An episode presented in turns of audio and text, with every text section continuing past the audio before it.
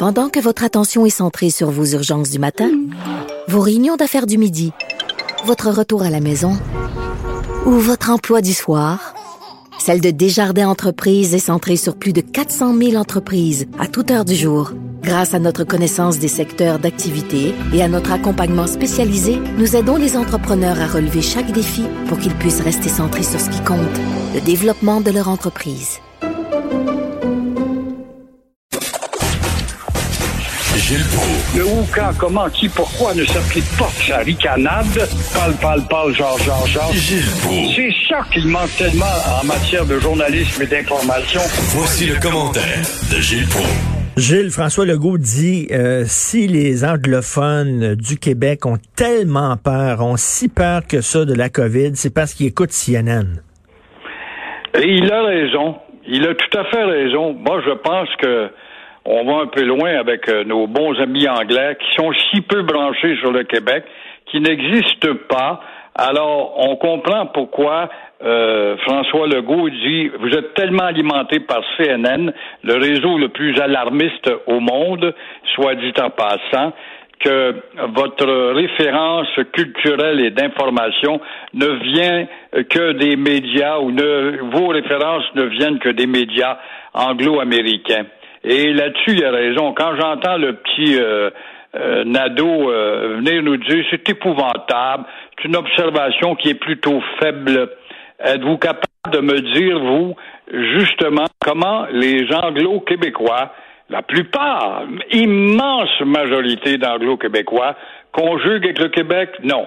Ils conjuguent avec le Québec dans un esprit de conquérant, avec leur poste privilégié, nous voyant comme tout simplement une sous-culture en attente de mourir.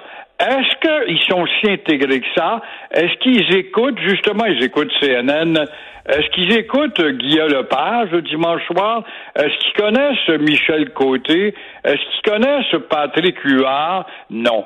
Ça démontre justement, encore une fois, le renforcement des deux euh, cultures qu'on veut pas reconnaître ou des deux nations et, les deux solitudes. Et, Gilles, je veux pas, je veux pas blâmer les immigrants, là, mais reste qu'il y a quand même une réalité. L'autre jour, je me promenais en auto euh, dans un quartier de Montréal qui est à forte. il y a beaucoup, beaucoup d'immigrants qui sont là de différentes communautés ethniques, et je voyais le nombre de d'antennes satellites, le parabolique sur les balcons. Il y en avait plein, plein, plein. Chaque balcon avait son antenne parabolique. Et ça, je me disais, ça, c'est des gens qui viennent, je sais pas, de différents pays et qui écoutent la télévision de leur pays d'origine plutôt de regarder la télévision d'ici, qui sont encore branchés sur leur pays d'origine. C'est pas tous les immigrants qui sont comme ça, là, mais il y en a. Voilà, l'encouragement au multiculturalisme, à la préservation de leur culture qui n'oublie pas, qui nous impose par la fabrication de ghettos. C'est drôle que tu me parles de ça. Hier, j'étais dans le centre-ville. Je suis allé visiter un confrère qui est dans un appartement très cossu du centre-ville. Je suis monté là-haut avec une belle vue. On dirait qu'on est à New York avec tous ces édifices qui nous entourent. Et il me dit, je suis président du comité des copropriétaires. Et dans quelle langue se tient l'Assemblée? Il dit ici, nous sommes 10 sur 175 condos. Nous sommes 10 Québécois. Et évidemment, le règlement nous dit de tenir en français l'instruction de, ces séances. Et, imagine-toi que ça n'a pas pris de temps que les anglo-immigrants ont imposé de renverser la vapeur. On, nous autres, on est venus ici en Amérique pour comprendre. Puis on a payé 2 millions, puis un million et demi, puis 3 millions notre condo. Alors, soumettez-vous. Et Gilles, a raison. Gilles, euh, Normand Brathwaite m'avait raconté une fois, il demeurait, lui, avait une grosse maison à Westmount, euh, puis personne, aucun de ses voisins ne savait qui il était. Puis une fois, il avait fait la page couverture du Journal de Montréal, je pense qu'il avait failli mourir parce qu'il avait été piqué par une guêpe, puis il savait pas, il était allergique. Bref, sa face était sur le journal, et là, ses voisins ont vu ça, puis ils lisaient pas, ils savaient pas lire en français, mais ils ont rien vu sa face sur le Journal de Montréal, puis là, il était sûr qu'il était un trafiquant de drogue ou quelque chose comme ça, un criminel. et, ses, voisins savaient pas c'était qui Normand Bratois, peut-être la personne, une des personnes les plus populaires au Québec. Trudeau parle de la symbiose entre les belles cultures. Moi, j'ai habité en Ontario. Mon cher Richard, j'avais profité des aubaines de Camille Lorrain, c'est-à-dire à Pointe-Claire. J'avais acheté une maison, une aubaine à l'époque, ça faisait peur aux Anglais, ils s'en allaient, ils sont tous revenus. Et euh, le jour de la Saint-Jean-Baptiste, j'avais un mât, j'ai osé hisser le drapeau du Québec, et mon voisin d'en face, très gentil jusque-là, il dit quel, quel drapeau ça? Je lui ai dit c'est le drapeau de la Belgique.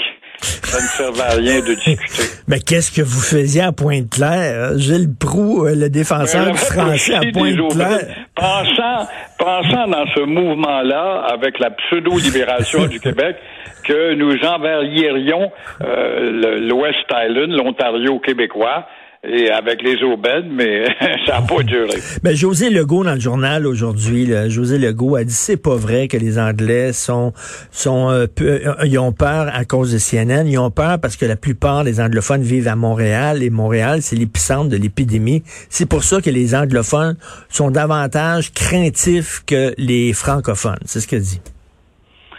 Euh, j'ai bien de la misère à interpréter psychologiquement la position de Madame euh, Legault, qui est très versatile. Mais tout ce que je sais, c'est que les Anglo-Québécois font bloc et ignorent ce que nous sommes. Si elle n'a pas compris ça, il serait grandement temps qu'elle s'éveille, la belle Josée.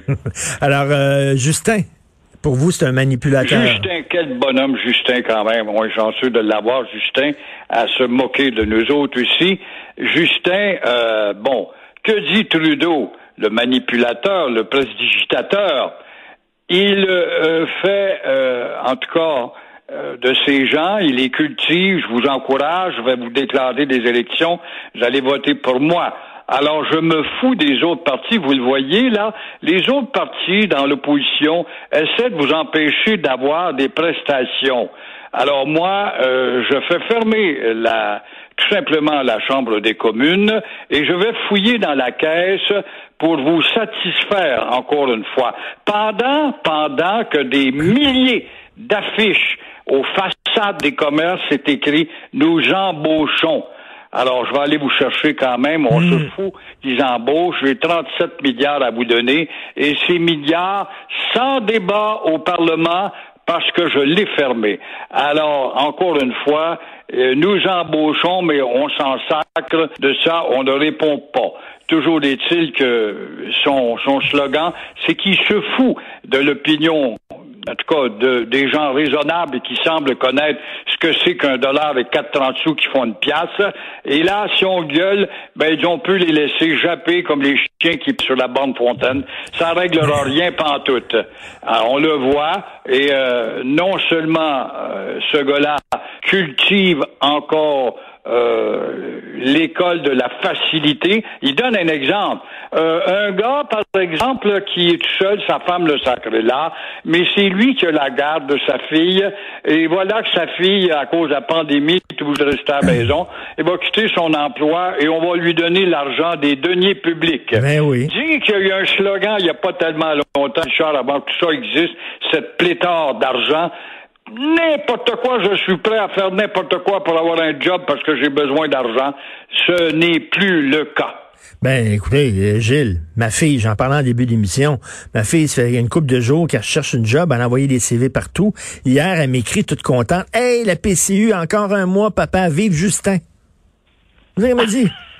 Elle était toute contente de là. l'endoctrinement fonctionne très bien. Et, ça, dans une élection, on entretient les poteux à la dernière élection.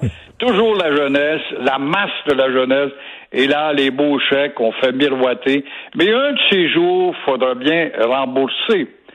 Ben oui, parce que.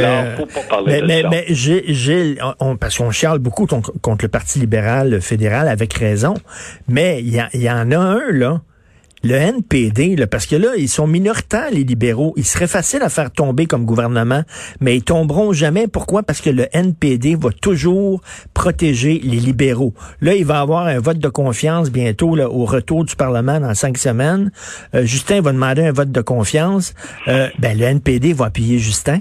C'est que si Justin est là, là c'est grâce au NPD socialement parlant, on le sait, le NPD, c'est la prolongation du Parti libéral. Ben Trudeau a déjà été minoritaire à l'époque de Joe Clark, on recule loin dans le temps, qui le maintenait si ce n'était pas le NPD. Le NPD est toujours très près et euh, il ne veut pas débarquer parce que lui-même, avec son chef, est en position fragile. Alors pourquoi pas prolonger le temps? On s'en fout. Mais nous sommes des grands économes et nous avons à cœur les deniers du public. Merci beaucoup, Gilles. Très content de vous parler euh, chaque jour cette année. Bon week-end. Ben, toi aussi, bonne Merci. L'unique Gilles Proux.